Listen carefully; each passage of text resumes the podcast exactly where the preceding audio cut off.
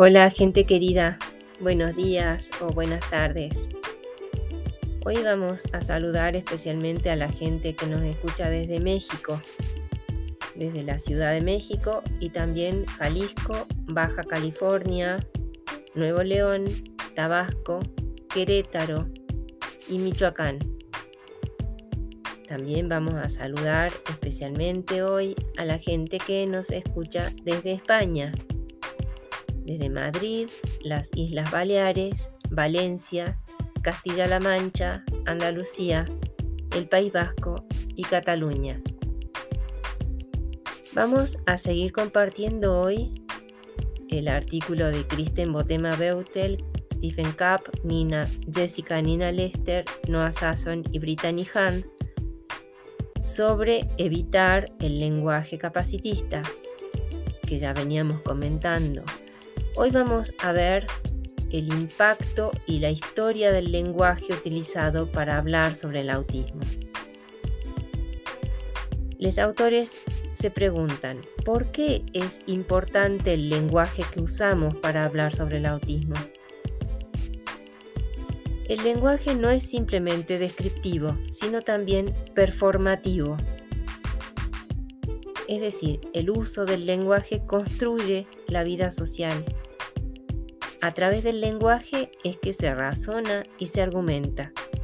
Tomamos una postura particular y producimos identidades. Lo que la gente dice o escribe produce versiones específicas del mundo, de una, de uno mismo y de las demás personas. Y el lenguaje transmite, moldea y perpetúa ideologías.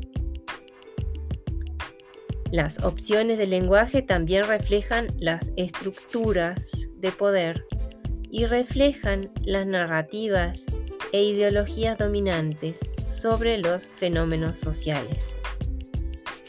Desde esta perspectiva crítica, las ideologías se conceptualizan de tal forma que incluyen la consideración del papel del poder en las posiciones, actitudes, creencias, perspectivas, etc., de los grupos sociales.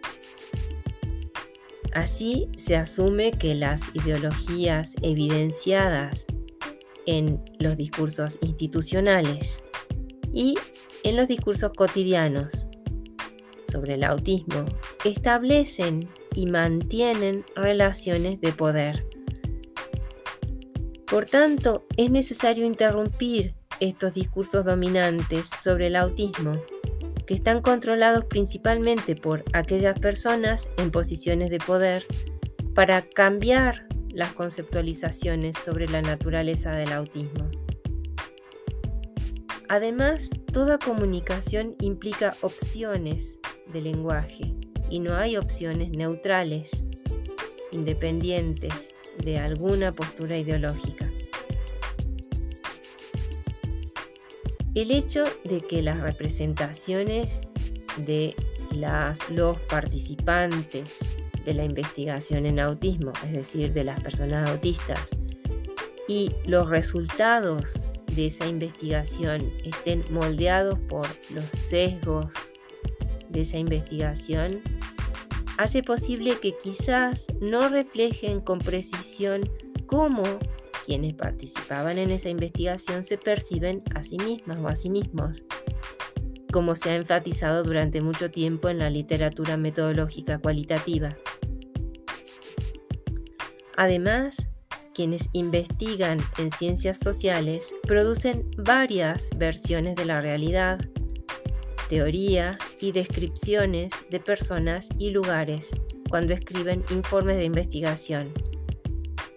Por tanto, las elecciones lingüísticas que hacen quienes investigan dan forma a cómo las personas y los lugares que fueron investigados llegan a ser conocidos.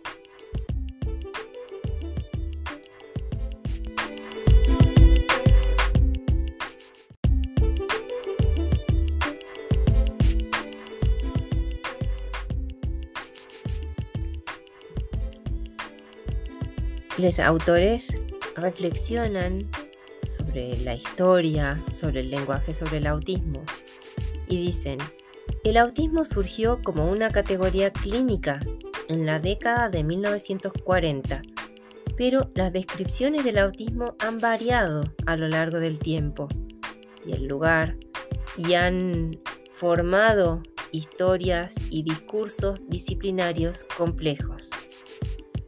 Los trabajos de Leo Kanner y Hans Asperger continúan influyendo en cómo se entiende el autismo.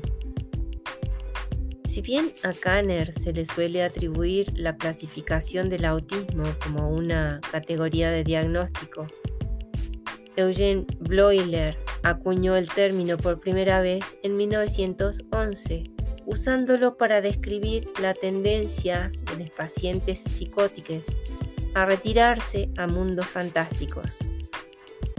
Durante las décadas de 1920 y 1930, el término autismo esquizofrénico se utilizó para describir a las niñas que parecían separarse de la realidad y volverse afectivamente retraídas. Incluso recientemente a menudo se escribe sobre el autismo en el marco de modelos médicos que interpretan todas las diferencias asociadas con el autismo como evidencia de déficits y abogan por curar estos déficits supuestos a través de la intervención.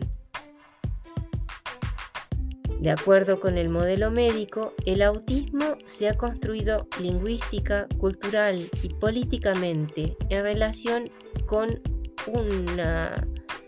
un binomio normal-anormal.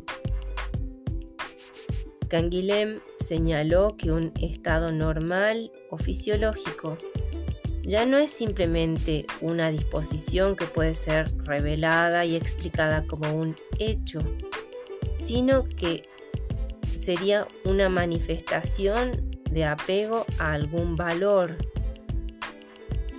El modelo médico dicotomiza tradicionalmente a la gente como sanas o enfermas, o no discapacitadas o discapacitadas sin hacer referencia a los sistemas sociales que otorgan significado a esas categorías y con el supuesto de que la discapacidad es inherentemente inferior a la no discapacidad.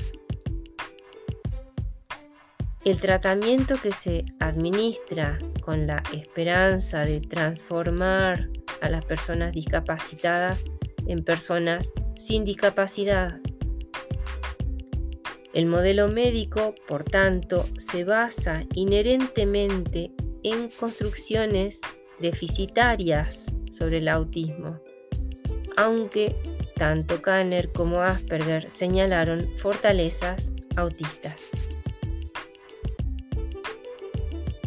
En el modelo médico, el autismo es esencialmente una condición narrativa los diagnósticos de autismo tienen un carácter esencialmente narrativo.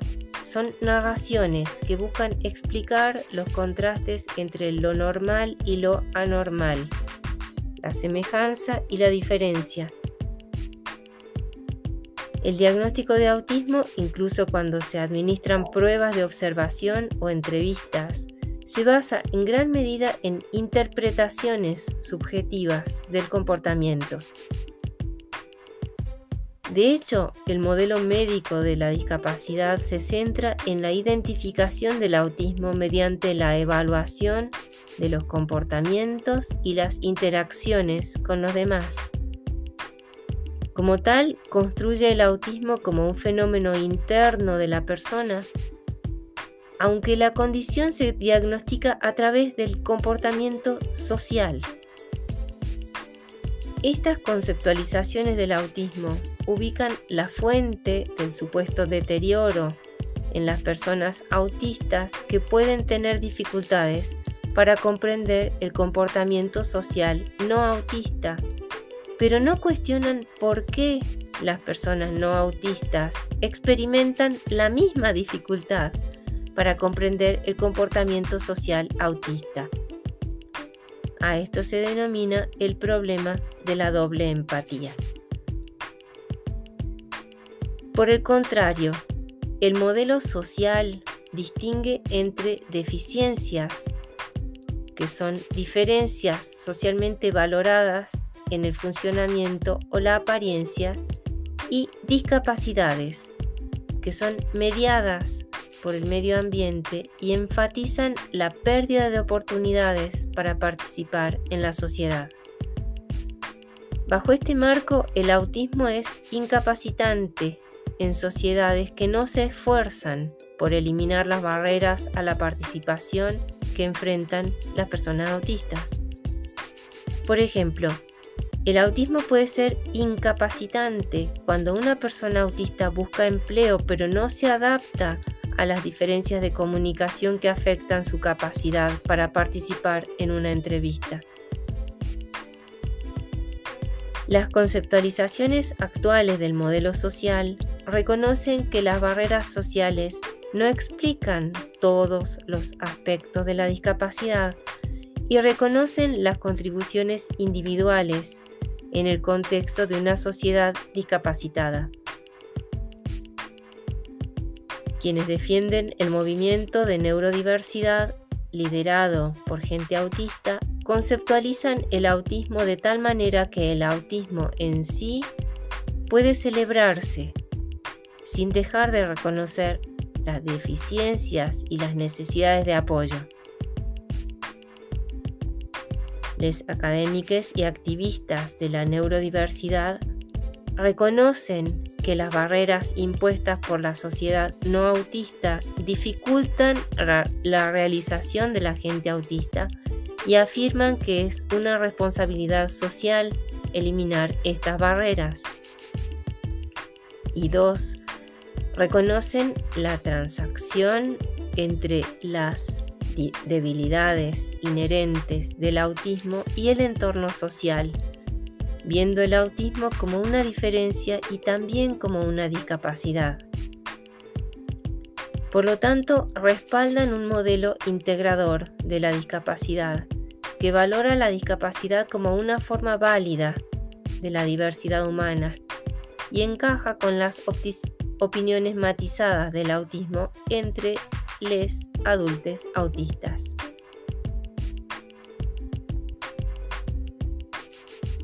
Inspirado por el movimiento por los derechos de las personas con discapacidad, Sinclair fue el principal fundador del movimiento de la neurodiversidad y su uso del lenguaje de la identidad primera.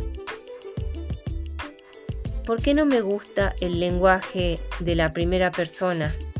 Es un texto fundamental que explica por qué muchos defensores de la neurodiversidad prefieren el lenguaje de la identidad primero como persona autista.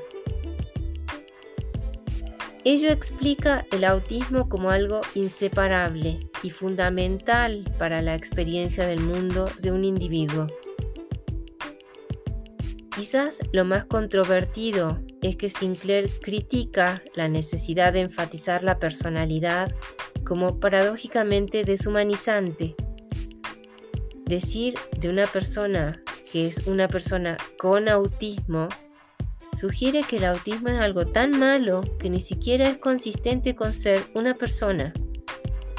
Dice, si bien las construcciones de primera persona fueron promovidas originalmente por autogestores con discapacidad intelectual a fines de la década de 1960 y 1970 y se generalizaron en la década de 1990, cuando el movimiento de autodefensa alcanzó la mayoría de edad, muchas personas dentro de la comunidad autista ahora las rechazan.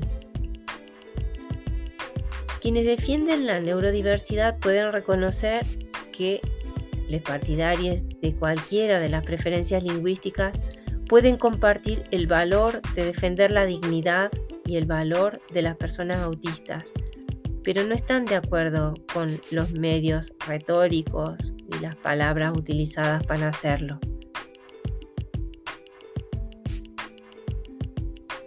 El posicionamiento del autismo como una entidad que se puede descubrir en la genética, los sistemas neurológicos o la bioquímica de una persona implica una falta de reflexividad sobre cómo se construye el autismo a través de nuestras prácticas de representación, tanto en la investigación, en la terapia, como en los relatos populares. Sigue diciendo Sinclair. Las representaciones medicalizadas del autismo rara vez incluyen la consideración de las experiencias y prácticas cotidianas de la gente autista. Históricamente a las personas discapacitadas rara vez se les ha permitido controlar el referente discapacidad y la terminología que se ha utilizado para representar lingüísticamente las diversas diferencias humanas denominadas discapacidades. Este tipo de retórica del modelo médico tiene consecuencias materiales para dar forma a las agendas de investigación. En la actualidad, varias iniciativas de financiación promueven la investigación preventiva con el objetivo de erradicar a las personas autistas y ciertas líneas de investigación de intervención que intentan enseñar a las personas autistas a pasar por no autistas. Ambas vías de investigación ignoran aspectos de la discapacidad que son mediados socialmente lo cual requiere cambios sociales y estructurales en la forma en que se ve, se valora y trata a la gente autista, en lugar de esfuerzos para cambiar exclusivamente a las personas autistas. Bueno, el podcast fue un poco más largo hoy eh, y vimos varios temas en relación con este Título general, el impacto del lenguaje y la historia del lenguaje utilizado para hablar sobre el autismo. Queda mucho para conversar y te pedimos, como siempre, que además de comentar y compartir, nos hagas llegar tus sugerencias, tus preguntas, tus correcciones. Y ahora te saludamos. Chao, cuídate.